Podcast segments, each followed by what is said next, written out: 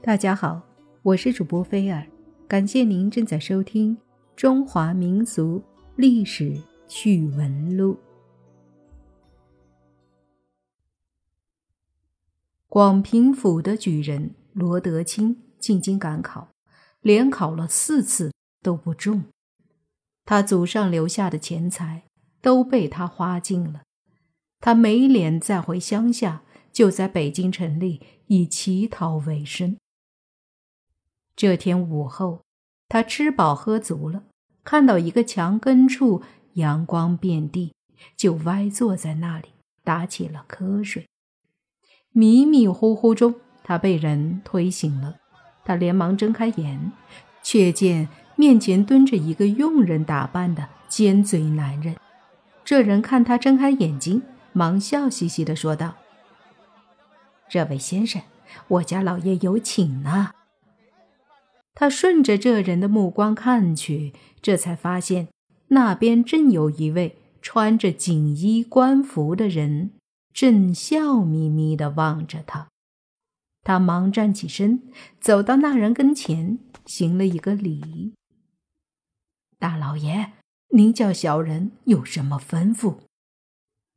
那位大老爷说：“他打此经过。”只见罗德清睡梦里幸福的笑着，他一时兴起，想问问他做的什么美梦，何至于如此高兴？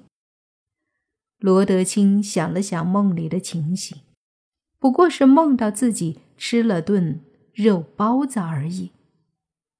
那位大老爷连连点头，羡慕的看着他，感慨的说：“你的欲望。”如此简单，这才会在梦里轻易的实现了，才会笑得这么舒心啊！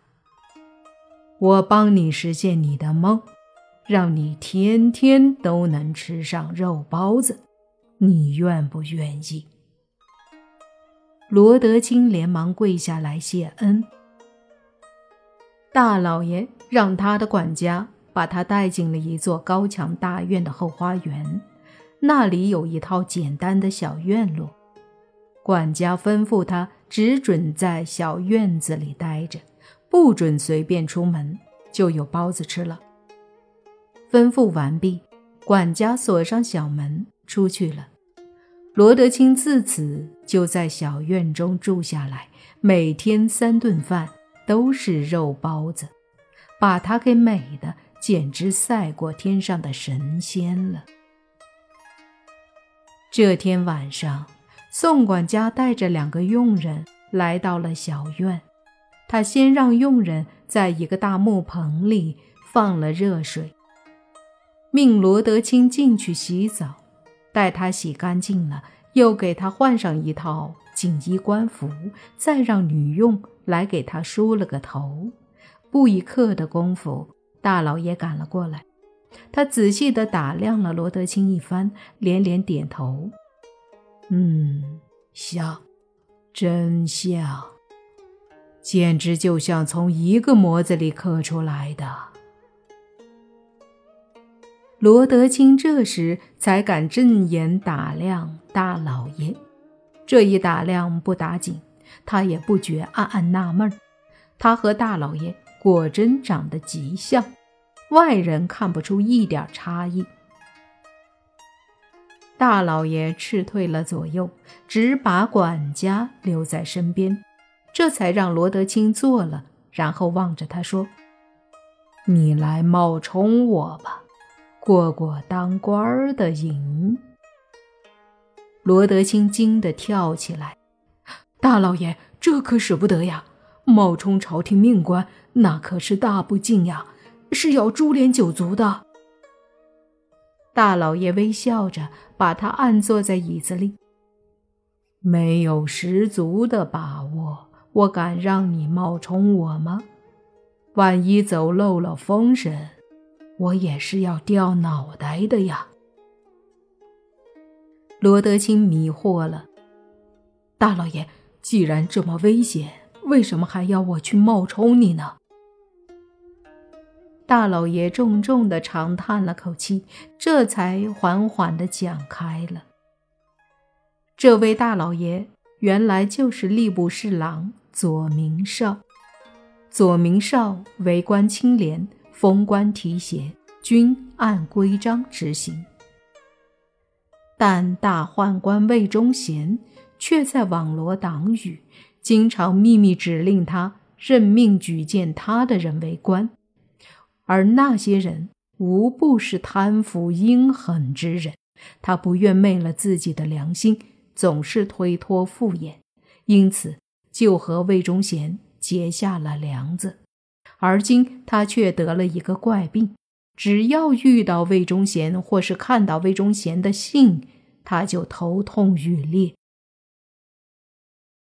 前些日子找到一个绝世神医给他医治，那位神医给了他一个方子，就是让他远离魏忠贤，但魏忠贤时时都要找他，他哪里远离得了？那日午后，他偶然看到了罗德清，见他和自己长得毫无二致，忽然就想到了一个主意，让罗德清来假扮自己。听左明少讲完了，罗德清暗暗思忖：自己若是不答应他，岂不是又要回到街上当乞丐吗？于是他忙对左明少说：“大老爷。”只要你能教我假扮你，我就在所不辞了。左明少当即高兴起来，教他一些官场上的规矩做派，再教他自己怎样讲话，还取来笔墨纸砚教他仿着自己写字。过些日子，这几样都练得差不多了，左明少又让他打扮成自己的佣人。跟着他到衙门里去办公，暗中教他认识衙门里的人。罗德清脑子好使，没出几天就把那些人全都记下了。左明少大喜，就寻了个机会，让他扮作自己到衙门里去办公了，居然没出一点差池。从此以后。左明少就经常让罗德清假扮自己出去应酬，而他就带着夫人穿上粗布衣裳，轻车简从，到郊外去游玩，更兼吟诗作画，好不惬意。如此这样一来，他经常多日不会回到府衙。罗德清假扮左明少时间长了，竟也得心应手，没人看出端倪。这日黄昏，左明少协同夫人回到府衙，却见府衙中张灯结彩，大摆宴席，更有很多官员进进出出，一片喜气洋洋，不仅大是惊讶。他带着夫人偷偷。来到书房，正要命贴身佣人跑到前面去唤罗德清，却忽然发现书桌上放着一封信，信封正是他的密友朱祥专用的。他连忙打开信，抽出来一看，不禁变了脸色。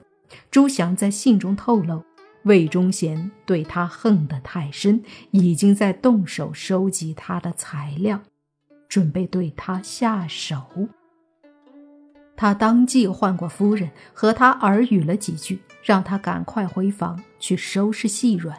他命佣人取过笔墨纸砚，给皇上写了一封辞呈，又给罗德清写了一封信，让他交过辞呈后，迅速离开京城，想着魏忠贤看他辞职了，不再碍他的事儿了，应该会给他一条生路。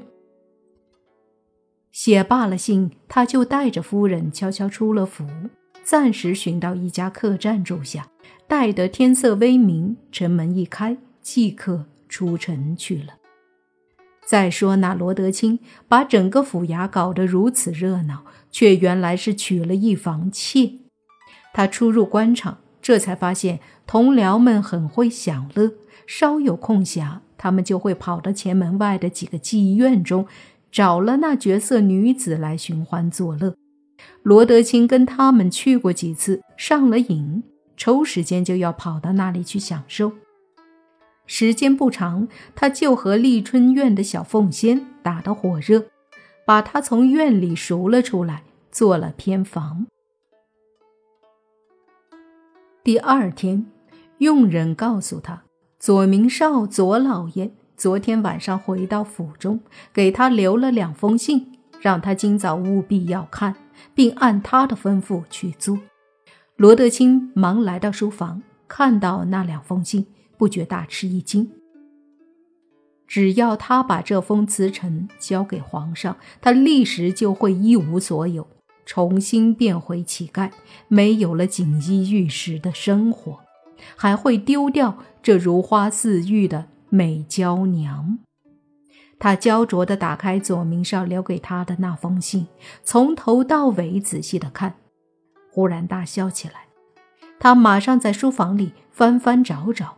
很快找到了左明少的几幅藏画，他打开卷轴，不觉眼前一亮。这几幅画竟是大画家唐寅的作品，如今已是价值连城。想是左明少走得过于匆忙，这才没把如此名贵的字画带上。他挑出了两幅最好的字画，藏在袍袖里，笑盈盈地进宫去了。他进宫是做什么呢？早朝之后，魏忠贤拦住了他，不阴不阳的给他找茬儿。他悄悄地把魏忠贤拉到了一边，从袍袖里拿出那两幅画，交给魏忠贤。魏忠贤倒没想到他会这么做，也是一惊，把那两幅画接在手里看了看。更是惊愕的大睁着眼睛。这两幅画可是价值不菲啊！从此之后，魏忠贤也不再找他的麻烦，而魏忠贤向他举荐的人，他也一个个的答应了。半年后的一个早上。罗德清赶到朝房，等着上朝，却见同僚们一个个面色诡秘，阴晴不定，显然是出了大事儿。原来皇上要治罪魏忠贤，而魏忠贤在西直门外的家中上吊自杀了。皇上要追查其党羽。而党羽名单中，赫然就有左明少。御林军来给罗德清戴上枷锁，罗德清这才反应过来，大声喊道：“我不是左明少，我是假冒的！”大臣们听了，竟大笑了起来。御林军上来就给了他一脚，罗德清忙给他解释。我真不是左明少啊！我那个御林军一生气，竟然从旁边拽过一团破布，塞进了他的嘴里。到了刑部大堂，一顿板子打得他皮开肉绽，只得全部都招认了。没过两天，皇上御笔亲批，斩立决。第二天午时三刻，追魂炮响，罗德清和魏忠贤的一群党羽都被押到了菜市口。随着刽子手手中的鬼头大刀刀起刀落，血光飞溅中，罗德清的头颅滚落在地上。他那一双眼睛还是那么不甘心的大睁着。等到人们散尽了。经过了乔装打扮的左明少，这才跟管家推着一辆独轮小车过来，装殓了罗德清的尸身，拉到德胜门外的一个向阳的荒地，把他葬了。左明少打开食盒，从中拿出几个白白的肉包子，摆到了坟前的供盘上，长叹了口气，缓缓地说道。兄弟，吃吧，这可是你在梦里才能吃到的好吃食啊！那会儿你在梦里吃到了肉包子，笑的是那么开心啊！我给你留下的那些财宝，够你吃一辈子的肉包子了。你怎么还不满足？深深把命都送掉了呢？一阵冷风吹过，嘤嘤作声。像是罗德清懊悔的哭泣之声。